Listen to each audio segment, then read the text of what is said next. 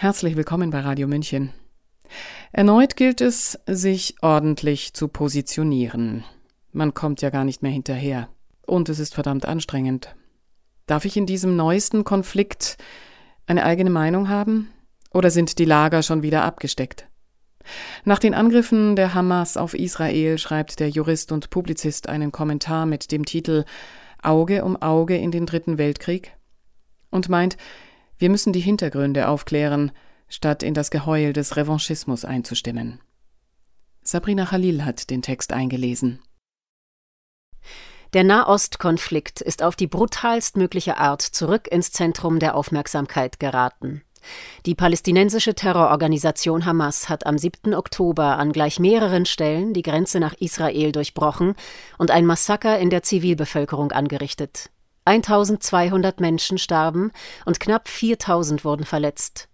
Kaum eine Einordnungsschablone scheint vielen Beobachtern gerade groß genug zu sein. Selbst Wikipedia spricht vom größten Massenmord an Juden seit dem Holocaust. Derartige Vergleiche scheinen plötzlich legitim. Wie war das noch mit der angeblichen Unvergleichbarkeit der Shoah? Falsch ist der Vergleich trotzdem. Die von Netanyahu forcierte Covid-Impfkampagne via Pfizer dürfte in Israel weit mehr Menschen dahingerafft und gesundheitlich geschädigt haben. Ein geschmackloser Vergleich? Wer vom Hamas-Terror spricht, sollte vom Staatsterror Israels und anderer Regierungen gegen die eigene Bevölkerung nicht schweigen. Nun hat Israel die militärische Gegenoffensive begonnen. Die Bilanz bisher 1400 tote Palästinenser.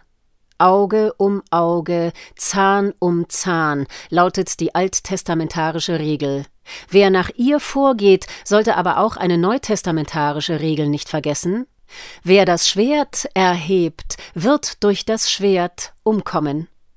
Beide Regeln gelten für alle Konfliktparteien. Nun will Israel Nordgaza räumen und eine Bevölkerung von 1,1 Millionen Palästinensern in den Süden des Gazastreifens umsiedeln. Es braucht keine großen hellseherischen Fähigkeiten, um vorauszusehen, dass dies zu einer humanitären Katastrophe führen wird. Krieg beginnt mit Bildern und Narrativen. Wer die richtigen Bilder hat, hat Macht. Bilder sind ein Zwingschaupunkt. Gewalt und Pornografie haben gemeinsam, dass sie unsere Aufmerksamkeit besonders effektiv fesseln. Die Macht bestimmter Bilder ist so stark, dass wir kaum wegsehen können. Seit Tagen kann man auf Twitter oder anderen Plattformen nun derartige Gewaltpornos schauen. Was früher als Snuff-Video unter der Ladentheke gehandelt wurde, gibt es heute für jedermann in Dauerschleife zu sehen. Doch Bilder sind oft trügerisch. Sie machen uns glauben, dass wir uns dadurch Informationen zuführen. Tatsächlich verengen sie unser Denken. Hinter jedem Bild, jedem Video, egal von welcher Seite, steht ein Interesse. Bilder bespielen unsere Gemütsklaviatur, sie wollen Emotionen wecken, nicht das Denken in Gang setzen. Emotionen aber überlagern das Denken und bereiten den Boden für Handlungskurzschlüsse. Gewaltvideos sind wie eine Honigfalle für das Denken. Statt den Betrachter informierter zu machen, schaffen sie nur die Illusion der Informiertheit. Bilder sind nie die Realität, sondern nur ein Abbild davon. Die Karte ist nie das Gebiet. Wer die letzten drei Jahre die Muster der Medienberichterstattung in Bezug auf Corona, Klima, Russland, Ukraine etwas genauer studiert hat, erkennt immer das gleiche Muster der logischen Umkehrung. Vor dem Verständnis kommt schon die Einordnung und Reaktion. Das durch Emotion positionierte Narrativ darf nicht in Frage gestellt werden. Es gibt keine andere Seite und wenn es sie gibt, liegt sie mit Sicherheit daneben. Es treten, wie immer, die Bekenntnisschinder und Moralmelker auf den Plan, die den Diskurs in die gewünschte Bahn lenken sollen. Wer sich nicht schnell genug positioniert, wird verdächtigt. Etiketten werden verteilt, eine Lagerbildung setzt ein, Experten, Militärs und Journalisten spielen Sozialarbeiter für betreutes Denken. Doch gerade in solchen Momenten ist es wichtig, die richtigen Fragen zu stellen. Und das tun nur wenige. Besonders hervorheben möchte ich an dieser Stelle deshalb ein Gespräch von Brett Weinstein mit der Journalistin und Aktivistin Efrat Fenixon, die viel aus Israel berichtet und früher selbst als Soldatin an der besagten Grenze eingesetzt war, die nun durchbrochen worden ist. Das Gespräch widmet sich den vielen offenen Fragen, die im Grunde vorab geklärt werden müssten, bevor irgendeine Reaktion erfolgt. Wer sofort stramm Haltung annimmt, ohne sich Fragen über die möglichen Hintergründe zu stellen, ist ein Propagandist. Fragen wie diese Wie kann es sein, dass der Geheimdienst Israels diesen Angriff nicht vorhergesehen hat? Ägypten hatte Israel ein paar Tage vor einem möglichen Anschlag gewarnt. Warum wurden diese Warnungen ignoriert? Die Grenze zu Israel ist die wohl am besten bewachte Grenze der Welt. Wie war es möglich, dass sie an gleich mehreren Stellen durchbrochen wurde? Wieso dauerte es Stunden, bis Polizei und Militär vor Ort waren?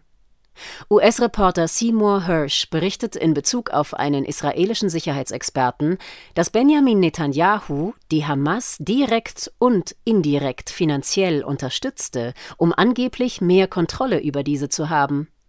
Oder ist die Terrorgruppe schlicht willkommene Verfügungsmasse im Einsatz gegen die eigene Bevölkerung, um selbst Vorwände für Gegenschläge zu fabrizieren? Und woraus speist sich im Westen eigentlich gerade das Vertrauen in eine völkerrechtskonforme Reaktion Israels, wo Israel doch eine bekannte Bilanz an, freundlich formuliert, Völkerrechtsignoranz aufweist?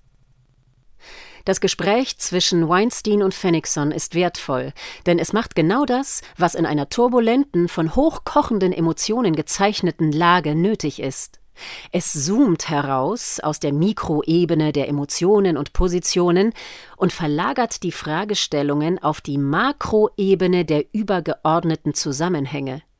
Weinstein stellt die notwendige, für viele wohl ketzerische Frage Kann es sein, dass wieder einmal, das vordergründige Ereignis nicht das Hauptereignis ist, sondern nur die emotionale Kochplatte darstellt, auf der sich andere Akteure, sichtbare und weniger sichtbare, ihr Süppchen kochen? Kann es sein, dass auf der Schablone des Gewalt-Emotionspornos die Zuschauer der Welt mal wieder in ein simplizistisches Schema gepresst werden sollen, um einem Interessenkarussell im Hintergrund diejenigen Handlungen zu ermöglichen, die sie dann selbst ausbaden werden, ohne je genau zu verstehen, warum, aber mit dem trügerisch guten Gefühl, die richtige Seite unterstützt zu haben? Es gibt offensichtliche Interessenlagen im Nahen Osten, das ist kein Geheimnis. Ein Konflikt in dieser Region hat sofort Bedeutung für die ganze Welt. Die BRICS-Staaten bauen mit einer eigenen Währung gerade ein Gegengewicht gegen den Petrodollar der USA auf, was diesen naturgemäß nicht passt. Sagen wir es, wie es ist. Chaos im Nahen Osten nützt gerade am ehesten dem wankenden Hegemon USA. Das Karussell der Narrative dreht sich gerade eine Windung weiter. Vielleicht wäre es gut, wenn die Weltöffentlichkeit diesmal vorab schlauer ist als hinterher. Bei Corona ging es nicht um eine Jahrhundertseuche, sondern um einen militärisch-wissenschaftlichen Großversuch an der Menschheit. Der Ukraine-Russland-Konflikt ist ein Stellvertreterkrieg der USA. Es braucht wenig Fantasie, um den Gedanken zuzulassen, dass es im aktuellen Konflikt weniger um Hamas, Israel und mehr um USA-Iran geht und damit zwangsläufig ebenfalls um China und Russland im Hintergrund, mit Israel-Palästina als Drehscheibe und Bühnenbild eines weitaus größeren Machtkonflikts. Und wer jetzt die rhetorischen Geschütze aufmunitioniert und in geistiges Partisanentum verfällt, egal auf welcher Seite, sollte nicht vergessen, dass dieser Konflikt in einen dritten Weltkrieg münden kann mit mehreren Atommächten am Spieltisch und der Weltbevölkerung als Einsatz. Auge um Auge in den dritten Weltkrieg. Das war ein Kommentar des Juristen und Publizisten Milos Martuszek. Er war zunächst auf seinem Substack Freischwebende Intelligenz erschienen. Sprecherin Sabrina Khalil. Mein Name ist Eva Schmidt. Ich wünsche Ihnen und uns Frieden. Ciao. Servus.